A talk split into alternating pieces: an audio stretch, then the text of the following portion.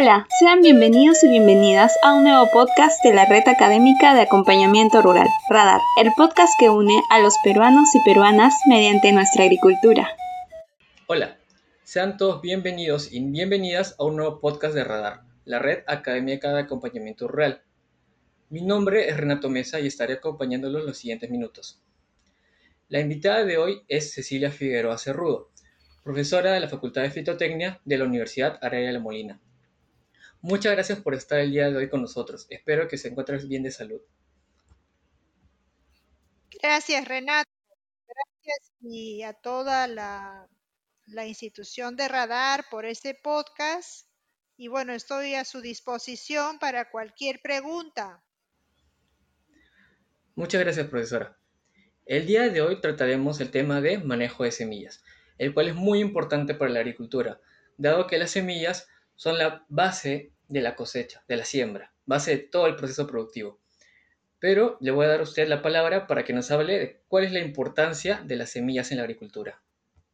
Claro que sí, las semillas o la semilla en sí es el vehículo por donde se transmite todo el potencial genético, sanitario y agronómico de los cultivos. Esta semilla nos permite prever eh, cualquier problema con anticipación y también eh, el éxito de nuestras cosechas. De ahí la importancia de las semillas, ¿no? Entonces podríamos decir que a una buena calidad de la semilla nos puede asegurar unas buenas cosechas.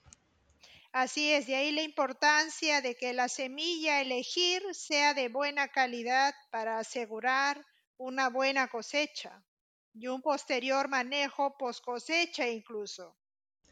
Claro, como usted dijo, es importante elegir una buena semilla. Entonces, ¿qué características o criterios deberíamos considerar para escoger la semilla? La semilla está en función a varias características. La primera, que le denominamos el factor físico, que está relacionado con la pureza. Es decir, del total de semillas debemos asegurar que un buen porcentaje sea semilla pura, que no esté mezclada con materia inerte, otras semillas o semillas de malezas que inclusive pueden transmitir enfermedades o traer problemas al campo de cultivo. El otro factor está relacionado con la fisiología, es decir, que esta semilla tenga un buen porcentaje de germinación, una buena viabilidad para que responda o se desempeñe adecuadamente en el campo. El otro factor está ligado a lo sanitario, que la semilla, como es un vehículo de transmisión, no esté trayendo al campo enfermedades que no existen en este lugar. Y finalmente, tenemos que ver el factor de pureza varietal que está relacionado con el aspecto genético para asegurar que efectivamente esa semilla sea la variedad que dice ser para no tener problemas en las cosechas. Claro, me imagino que todos esos factores están incluidos en los paquetes donde compramos la semilla. Efectivamente, eh, cuando uno compra un lote de semillas, este lote de semillas viene rotulado o etiquetado. Y en esa etiqueta o en ese rótulo está contenida la información de la calidad de las semillas, principalmente el aspecto físico con el porcentaje de pureza y el aspecto fisiológico con el porcentaje de germinación. Eso, esa es la información básica que viene en una etiqueta, ¿no? Así como el año de cosecha, el origen, el nombre del productor, eh, la marca, que ya son informaciones adicionales. Claro, en base al etiquetado, ¿qué tipo de semillas podríamos identificar y cómo las podríamos identificar? Bien, eh, en cuanto al etiquetado, hablamos de categorías de los lotes de semillas. Normalmente tenemos dos clases básicas, la clase certificada y la clase no certificada. Dentro de la clase certificada se contemplan tres categorías básicas. La categoría básica, como su nombre lo indica, que viene a ser la primera multiplicación de la semilla después de la creación de la variedad, la clase registrada, que proviene de la básica, y la clase certificada, que proviene de la registrada. Cada categoría involucra ciertas, ciertos parámetros, es decir, la básica va a ser un poco más exigente que la registrada y la registrada a su vez va a ser más exigente que la certificada. Eh, y la clase no certificada va a ser aquella que no ha sido sometida a un proceso de certificación por ninguna autoridad. En este caso, por la autoridad de semillas, que actualmente recae en las manos del SENASA y quien a través de los inspectores evalúa los campos. En este caso de clase no certificada, no van a tener ese proceso y lo que vamos a obtener de ese campo de producción de semilla es lo que podríamos llamar semilla común, que es lo que usualmente en nuestras comunidades o en, algunos, en algunas zonas productoras los agricultores recogen de sus campos para poder utilizar las semillas en la siguiente campaña, pero sin proceso de certificación que acredite que esa semilla ha estado sometida a medidas estrictas de control de calidad. Justamente usted mencionó un montón de parámetros como son el porcentaje de pureza, pureza física, pureza varietal, también está el porcentaje de humedad pero en efectos prácticos, ¿cómo podríamos o qué pruebas podríamos realizar para saber que una semilla es de verdadera calidad? Bueno, existen diversas pruebas de análisis de calidad. Las elementales son la prueba de análisis de pureza física, que va a determinar la composición porcentual es decir, cuánto de semilla pura hay en este saco o en este lote. Eh, libre de materia inerte, libre de otras semillas, libre de semilla de maleza. Esa es una primera prueba, eh, la elemental. A partir de esa prueba se extrae una muestra de trabajo para hacer pruebas de viabilidad. Dentro de todas las pruebas de viabilidad, la elemental, la más sencilla, es la prueba de germinación, que me va a determinar la proporción de plántulas normales que se van a desarrollar en plantas normales bajo condiciones adecuadas de campo.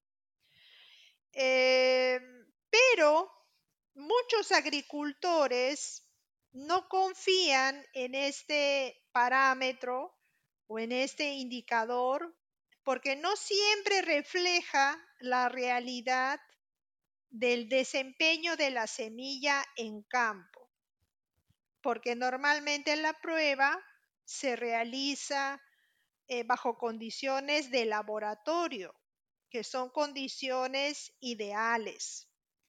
Entonces, en ese sentido, eh, algunos agricultores o algunas empresas productoras de semillas desean conocer cuál es el comportamiento real de ese lote de semillas en campo. Y muchas veces solicitan a los laboratorios de semillas que se realicen pruebas de vigor, por ejemplo. Con la prueba de vigor, que es una prueba de viabilidad, uno puede estimar cómo se va a comportar esa semilla bajo condiciones reales de campo. La otra prueba que también va de la mano y que puede ser también considerada una prueba de vigor es la prueba con un reactivo que se llama tetrasolio.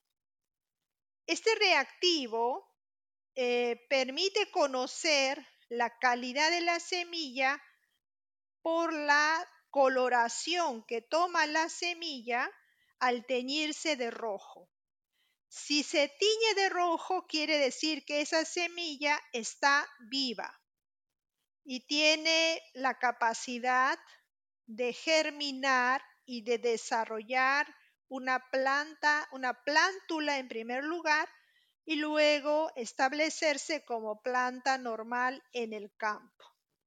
Eso sería en términos resumidos lo que podría decir. Claro, y en el caso de que se quiera hacer, optar por la práctica con el tetrasolio, ¿dónde se podría adquirir este producto? Para hacer la prueba de tetrasolio se tiene que hacer en un laboratorio de semillas. Eh, existe un protocolo, una metodología de trabajo. Eh, este reactivo se puede adquirir en aquellas empresas que venden reactivos para los laboratorios. Eh, es un poco costoso puesto que apenas un, frasco de 10, de 10, gramos equivale a unos 100 dólares más o menos, unos 350, 360 soles. Eh, claro está que de esos 10 gramos se utiliza un gramo o medio gramo y puede usarse para varias pruebas. Eh, la ventaja de la prueba de tetrasolio es que se reduce el tiempo de la prueba de viabilidad.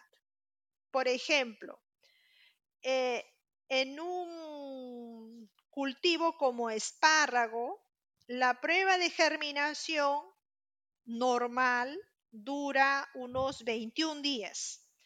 Con la prueba de tetrasolio podemos tener una respuesta en menos de una semana. Entonces esa es una ventaja para cualquier productor o para cualquier empresa agrícola que requiera de información inmediata, ¿no? Claro, en ese caso tendríamos la prueba de germinación, que es una opción más barata, más económica, sin embargo toma un poco más de tiempo dado que se tiene que esperar el lapso en que la, semilla germine. En cambio, la prueba de tetrasolio sería una opción más rápida, pero a la vez un poco más costosa. Sí, efectivamente. Quizás lo que podría ser un agricultor o un campesino, que seguramente lo hace, si quiere saber la calidad de su semilla, puede simple y llanamente sembrarla a un costado del campo a línea corrida y esperar en cuánto tiempo germina, ¿no? Coge unas cuantas semillas, las siembra, las riega y espera y si ve que germinan rápidamente y todo el desarrollo de la plántula es saludable, podría decirse que ese lote es de calidad, ¿no? Esa podría ser una alternativa económica, quizás no tan rápida, pero sí sería un poco más real porque estaría siendo sembrada bajo condiciones del campo del agricultor.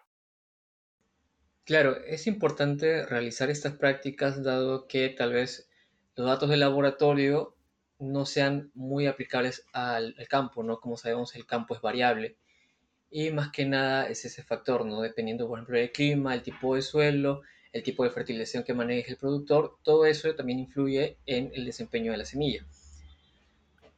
Sí, efectivamente, es una alternativa económica adecuada para sus condiciones Eh, una empresa agrícola podría invertir en un laboratorio de semillas, ¿no? Y utilizar las metodologías planteadas por las normas de la Asociación Internacional de Análisis de Semillas. O en su defecto, algunas agencias agrarias a nivel nacional podrían tener también laboratorios de semillas para atender las demandas de los agricultores, ¿no? Para hacer unas um, evaluaciones más generalizadas para las condiciones de ese espacio. Eh, la prueba de viabilidad o la prueba, perdón, la prueba de tetrasolio, que es una prueba de viabilidad, em, puede ser llevada a cabo en cualquier lugar, no va a estar muy influenciada por las condiciones ambientales, porque se supone que va a estar, se va a estar respetando eh, la metodología, el protocolo, que es muy riguroso. Lo que puede influenciar un poco en los resultados de la prueba de tetrasolio es un poco la subjetividad del analista. A veces cuando uno evalúa eh, las tinciones o cómo reacciona el tetrasolio en la semilla, tiene que comparar con patrones de tinción. Y, muchas veces, a veces las imágenes no coinciden con lo que uno está observando en la realidad. Y ese, esa subjetividad puede influenciar y decir, bueno, esto me parece que sí es viable y esta otra semilla me parece que no es viable, ¿no? Como no es una evaluación cuantitativa, sino cualitativa, que depende un poco de lo que uno observa. Eh, la eficacia del método o de la prueba va a depender de la experiencia del analista. Y eso eh, toma tiempo a veces, ¿no? Eso demora un poco. Eh, quizás, vuelvo a repetir, lo más mm, lo más sencillo para un agricultor en este caso, que no tenga muchos recursos, sea sembrar su semilla a un costado del campo. Y de esa manera tener una respuesta inmediata, ¿no? Y quizás un poco más realista. Claro, estas pruebas se realizan siempre y cuando se compra la semilla de un proveedor externo. Pero en el caso, por ejemplo, y es algo que muchos agricultores practican de, por ejemplo, el caso de los productores de cereales, terminan la cosecha y de la misma cosecha guardan semilla para la próxima campaña. ¿Es esta práctica recomendable? Eh, uno puede utilizar semilla de clase no certificada, es decir, semilla común, en la medida que de manera particular uno haya hecho un manejo agronómico adecuado y haya tenido cuidado al momento de la cosecha y del proceso de beneficio de la semilla, es decir, haya hecho la limpieza, la clasificación y el tratamiento de la semilla. Es decir, uno lo puede hacer aún siendo una semilla común. Si uno selecciona bien esa semilla, no hay ningún problema de que la pueda utilizar en la siguiente campaña. Claro, en ese caso los agricultores que vayan a realizar esta práctica tienen que tener, como usted ya mencionó, mucho cuidado, por ejemplo, de que al momento de la cosecha no se mezcle, eh, por ejemplo, granos o, o, semillas de otras especies, no haya maleza cerca, no haya mucho contacto con el polvo para que de alguna forma puedan afectar el desarrollo de la semilla, ¿no? Así es, efectivamente. Eso se puede hacer y eso de alguna forma lo hacen porque al momento de la cosecha todos los granos en sí son trillados en el caso de cereales, son limpiados y muchas veces también seleccionados por tamaño y luego almacenados y separan de ese total una porción para la siguiente campaña. Ok, ya hemos hablado de las posibles fuentes de donde podamos obtener nuestras semillas y ahora quisiera cambiar un tema. ¿Qué eh, prácticas podemos realizar para poder estimular un buen desarrollo de esta semilla, un buen desempeño? ¿Existen algunas prácticas que se puedan realizar? Sí, eh, bueno, a nivel de laboratorio existen tratamientos para romper latencia. Se entiende la latencia como aquel estado de la semilla en donde no germina a pesar de tener buenas condiciones para germinar. Esta característica es propia de algunas familias de semillas. Eh, no se presenta en todas, y se sugieren algunos tratamientos para romper esta latencia y que ésta pueda emerger sin ningún problema. Eh, bajo condiciones de laboratorio se utiliza ácido giberélico, se utiliza nitrato de potasio, se utiliza ácido sulfúrico, eh, entre otros.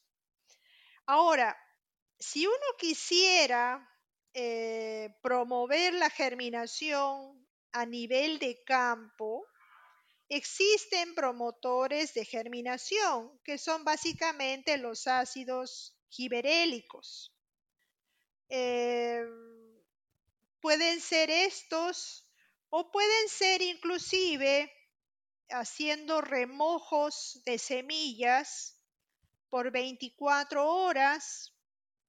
Pueden ser remojos en agua fría o remojos en agua caliente también, ¿no? No muy caliente, pero algo que ayude a estimular o a romper la latencia de cualquier tipo dentro de la semilla, que es básicamente lo que se puede hacer. Claro, también he escuchado, por ejemplo, en el caso de semillas que sean muy, muy duras, se puede hacer como que romper las capas superficiales para así liberar de carga la semilla y esta germine más rápido. Eh, sí, efectivamente. Eh, en laboratorio, por ejemplo, se, se, habla de escarificaciones mecánicas y escarificaciones químicas. Justamente el ácido sulfúrico eh, promueve la escarificación química y la lija podría estimular la escarificación mecánica. Ahora, para condiciones de campo, como bien has dicho, bien se podría eh, eliminar la cubierta seminal que puede ser del fruto hablemos de un pericarpo, ¿no? La cáscara, por llamarlo así. En el caso, por ejemplo, de los duraznos, podría ser el endocarpo o el carozo, ¿no? Entonces, de tal manera que se extrae la almendra, que vendría a ser la verdadera semilla, y es esta la que se siembra. Eh, eso se podría hacer sin ningún problema. Depende del tipo de especie, depende del tipo de material de dispersión que se esté utilizando. Otro aspecto muy importante al momento del uso de la semilla es dónde se pueden almacenar, ¿no? Existen diferentes recomendaciones respecto a qué ambientes se pueden utilizar, así que, bueno, le paso la palabra para que nos comente dónde y cómo se pueden almacenar semillas. El almacenamiento de semillas depende del tipo de semilla. Si es una semilla ortodoxa, esta normalmente puede ser almacenada bajo condiciones frías y secas. Puede ser, si queremos una, habitación, eh, que tenga una sola puerta de ingreso, un ventilador quizás para almacenar por poco tiempo, para mantenerlas frescas o aireadas. Eh, una habitación que no tenga ventanas en lo posible. Eh, y que estas semillas estén colocadas sobre mesas o sobre tarimas para que no esté en contacto directo con el cemento, porque el cemento es frío y la semilla respira y se calienta y al entrar en contacto con el, el piso frío a veces se condensa y esto puede deteriorar las semillas. Eh, esto es tratándose de semillas ortodoxas. Vuelvo a repetir, bajo condiciones frías y secas. Pueden ser cámaras frías para almacenar por mucho más tiempo, eh, por lo menos a 10 grados centígrados.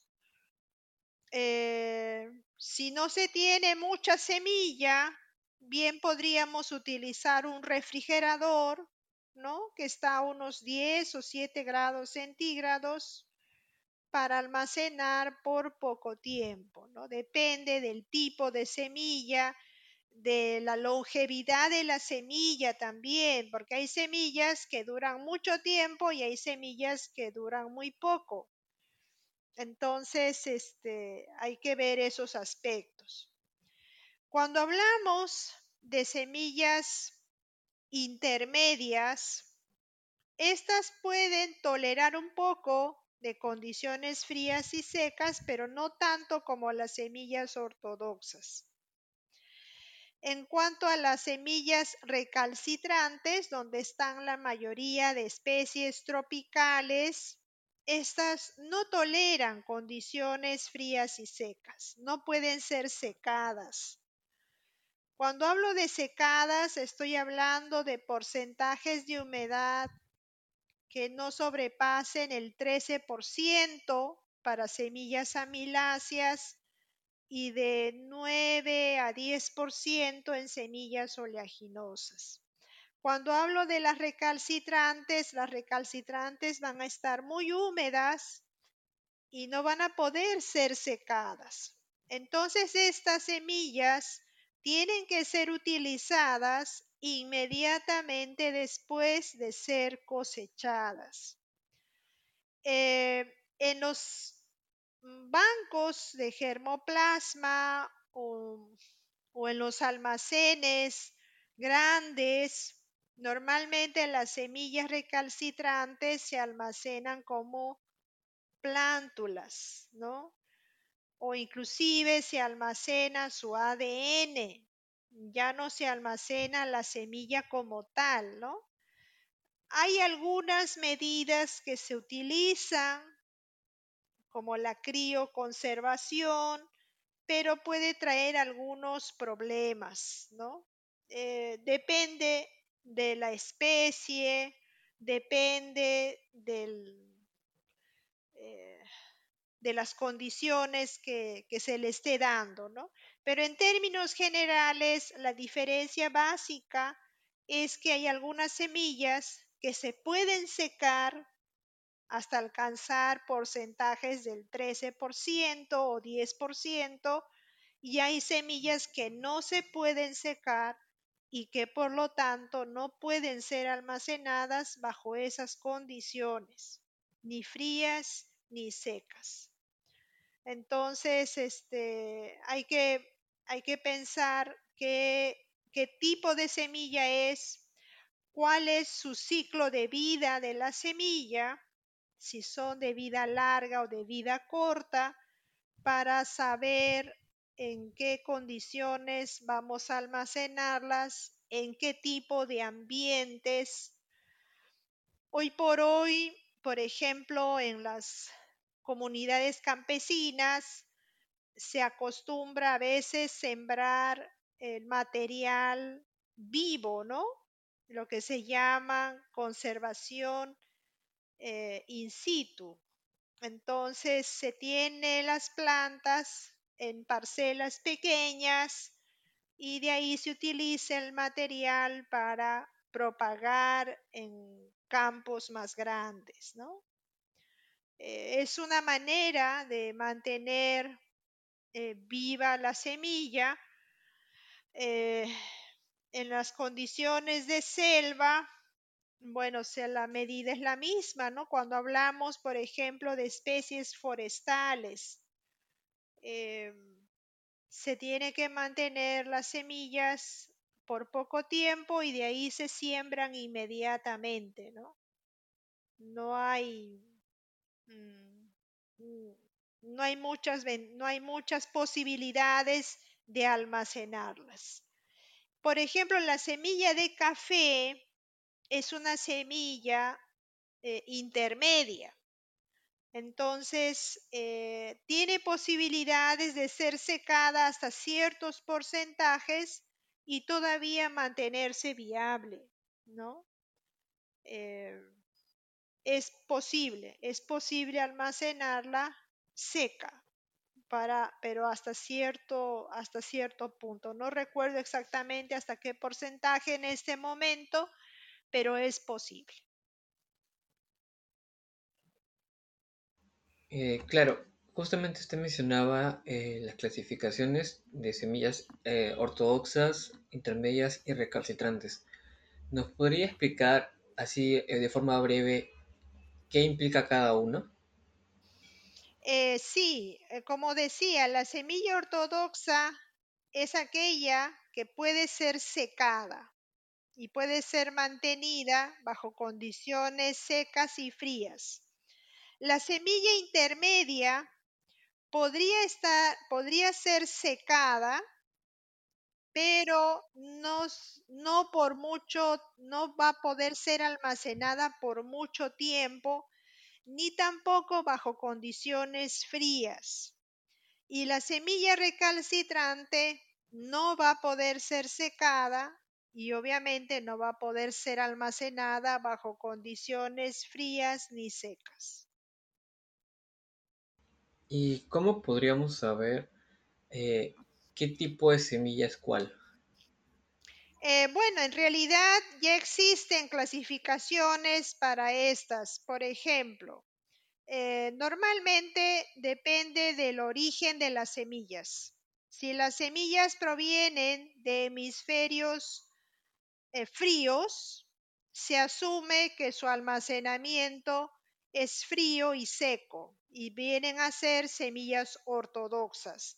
Por ejemplo, hablemos de la gran mayoría de cereales, trigo, cebada, centeno, avena.